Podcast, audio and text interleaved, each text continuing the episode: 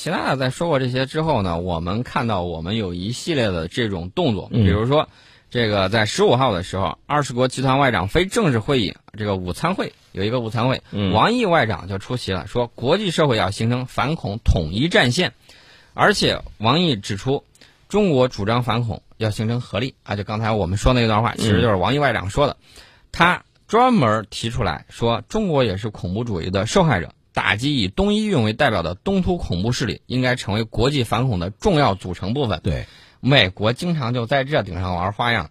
我们的这种情报人员曾经这个跟美国的情报人员有交流啊，嗯有这种沟通机制。他说：“我知道你们想找的人在哪儿啊，就在某个地方，但是我就是不告诉你。嗯，这就是典型的双重标准。对，呃，这个事情我觉得对于打击恐怖主义，如果说这个某些西方国家他一再是老是从自己的这个角度来出发，老是搞双重标准啊，真的是有一天是玩火，玩火者必自焚，这个很毫无疑问的，对不对？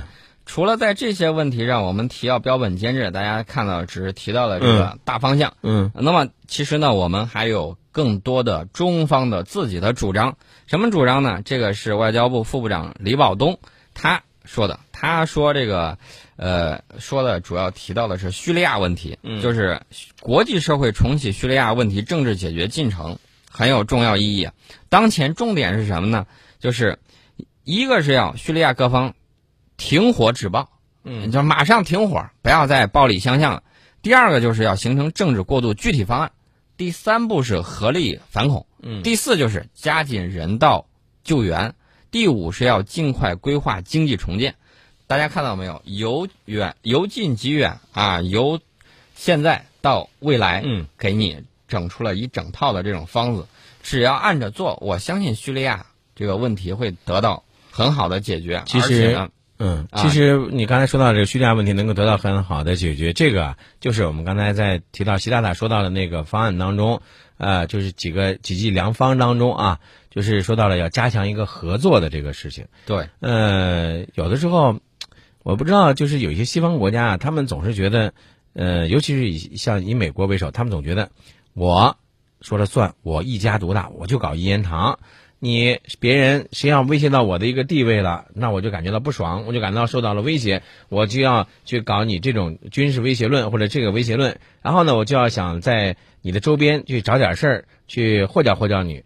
其实我就觉得这是一种没有一种大国的风范，没有一种这个大国的心态。美国他这种和他的这个身份，他这种表现啊，我指的是他这种现在这种所作所为和他的这种大国的身份好像不相符啊。呃，我觉得人家是为了自己的利益啊，嗯咱不在这儿不评论人家，但是呢，他的这些西方盟友、小兄弟们是不是吃冷，这个咱就不得而知了。对呀、其实我们说了这么多啊，咱们整个后半截儿，我其实都在反驳一种言论，嗯就是网上流传的这种所谓“一逢大事儿终获罪书”这种言论。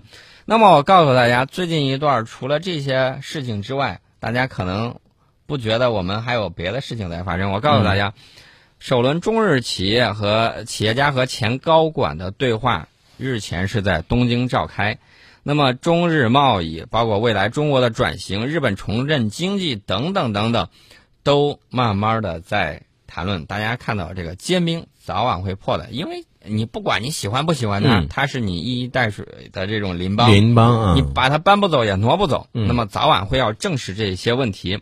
除了这些之外呢，我们的这个副总国务院的这个副总理汪洋在十一号、十三号的时候去哪儿了吧？去以色列了，嗯见了谁呢？以色列的总统里弗林，还有总理内塔尼亚胡。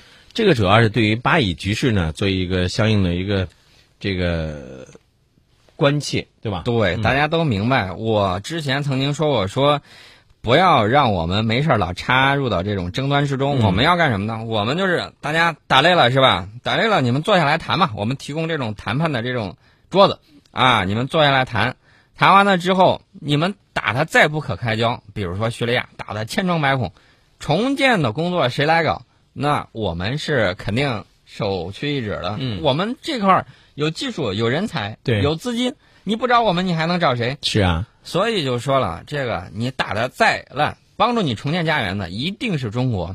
这个问题其实已经在伊拉克、在阿富汗都已经出现过。嗯美国把那儿打的稀巴烂，然后美国媒体说：“哎呀，打完之后，这个忽然发现原来得利的是中国，中国或成最大赢家。”这是美国媒体经常说的，嗯跟我们网上某些这种不经过大脑的言论，嗯恰恰成为一个鲜明的对比。所以说呢，大家可能在网上会发现说有这种照片啊，嗯美国的这个大兵啊，坐着黑鹰直升机跑到中国的在阿富汗或者在伊拉克的这个建筑工地，嗯呃，干什么呢？你们这儿饭菜太香了，我们我来这儿蹭个饭啊，啊！大家看到了没有？这就是美国打完仗，我们来给他收拾烂摊子。